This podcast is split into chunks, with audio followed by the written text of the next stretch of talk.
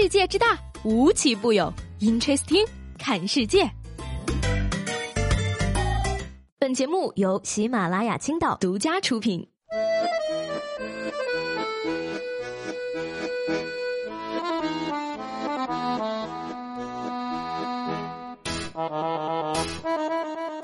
Hello，各位好，欢迎收听本期的 Interesting，我是西贝。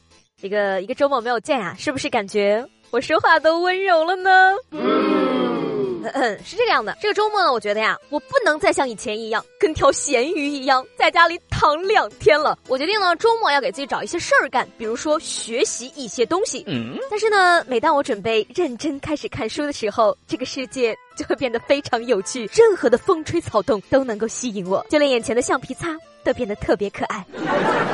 这个关于什么恋爱、分手、结婚、离婚这个事情啊，真的在节目里我不知道说过多少遍了，对不对？但是呢，今天这样的故事真的是头一次见呢，朋友们。说去年的十月份呢，乐山的卢先生花了四千七百九十九块钱拍了一套婚纱照，结果呢，直到今年的四月八号，他和妻子两个人离婚的时候，这套婚纱照也没有拿到。更可气的是呢，老板和摄影师都联系不上了。于是呢，卢先生准备去摄影店外贴寻人启事，要老板现身给个明确的说法，要么给照片我拿回去做个纪念，要么尽快退钱给我，好吧？而据说呢，目前工商部门已经介入调解了。哎呀，你看看你们吧，我摄影店老板跟你说啊，我就。知道你们用不上啊！爱情走得太快，就像龙卷风。难怪俩人要离婚嘛，这婚纱照都没有，让人咋结婚呢？是吧？闪婚闪离，这种经历过婚姻、谈过无数对象的人都好强悍呐，瑟瑟发抖呀！Amazing！讲真的，对于爱情这件事儿啊，有时候呢，其实第一次见面就已经。注定结果了。说近日呢，南京的一个女司机啊，通过两辆车的后视镜呢，突然看到了前车的赵先生，竟然是个帅哥，她顿时心下欢喜，于是呢，想要人家的电话号码，又是按喇叭，又是闪灯的呀。但是呢，即使这样，前车还是一点都没有理他，于是他一冲动就加速撞了上去。更有意思的是呢，交警叔叔赶到现场之后啊，他却说，怎么处罚都没关系，我只要他的号码。实不相瞒，各位，这就是我不敢出门的原因呐。我要是出门了的话，那整个青岛都会经历世纪大堵车。嗯嗯，这个有什么比女司机更可怕的吗？那就是坠入爱河的女司机呀！既然我赔不起你的车，我只能以身相许了。可以可以啊，这位大姐。不过这个谈恋爱没问题，但是千万要冷静好吗？我记得呢，我上学的时候，我老师就跟我说过，你这个年纪呢，有喜欢的人很正常的，但是最好呀要藏在心底。如果你想起他的时候呢，就做一道数学题，等毕业的时候呢，把写满数学题的本子放在他面前，告诉他你有多想他，多喜欢他，不信他不敢动。这个主意真的很棒呀！当我做到第二题的时候，我就不喜欢他了。所以呢，恋爱很苦，一定要找一个让你感到甜的人在一起。言归正传啊，这个开车不是儿戏，请大家一定要注意安全。话说呢，四月不减肥，五月徒悲伤。这个五月数着还有这个不到半个月就来了啊！近日呢，重庆大学举办了一项活动，说是只要减肥就有机会赚千元的奖金，而且呢，减肥排名前五百名的师生呢，可以根据减掉的重量获奖学金，最低一斤可获十五块，最高一斤可获五十六块呢。有同学就表示了，说我计划一个月不吃零食，每天晚上都去跑步。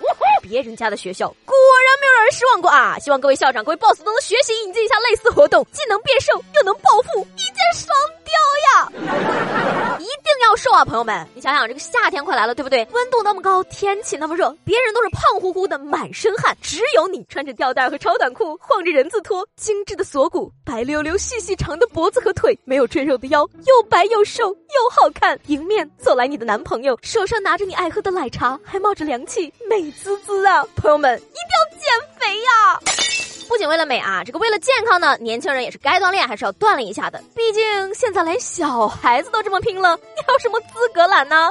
这不又到了一年一度的幼升小，幼儿园升小学了啊！据说呢，这个上海的一家小学啊，收取的海选简历中呢，就有各种如同爱因斯坦转世版的孩子呢。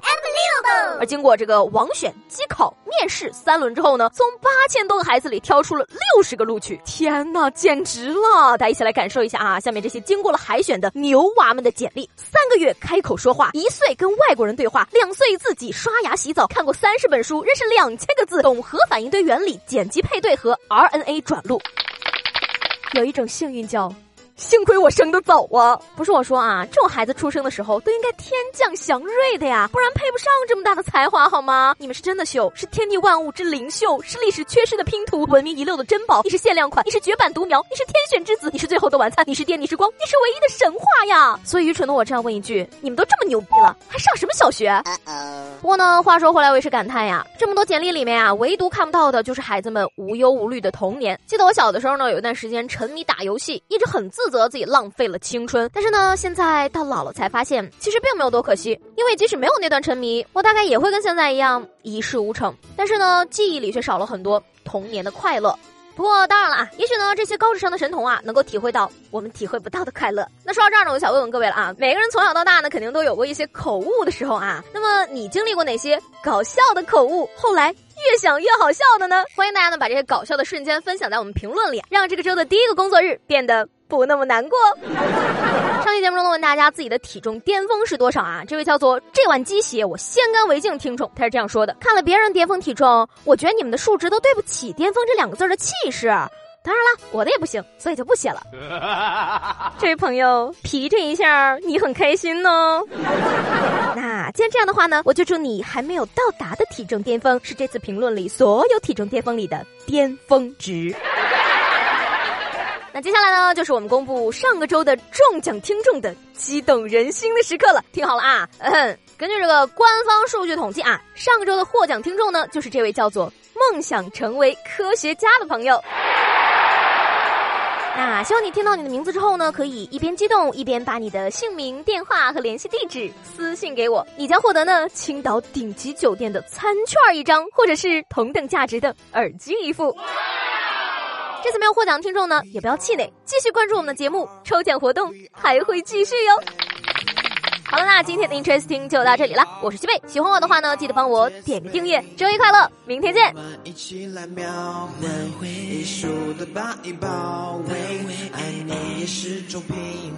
We are。